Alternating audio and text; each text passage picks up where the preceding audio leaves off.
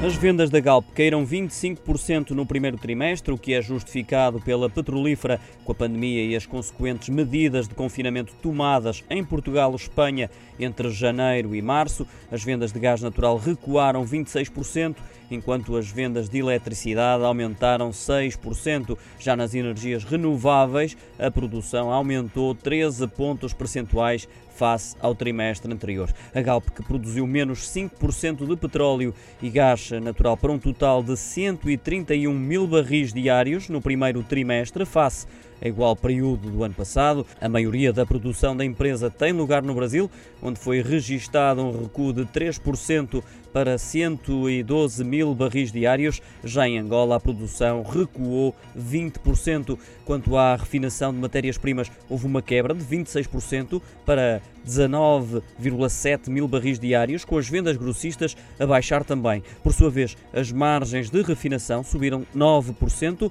2 dólares eh, por barril. Segundo a petrolífera liderada por Andy Brown, no seguimento da decisão de descontinuidade das atividades de refinação em Matosinhos, os indicadores referentes a 2021 refletem apenas as operações da refinaria de Sines.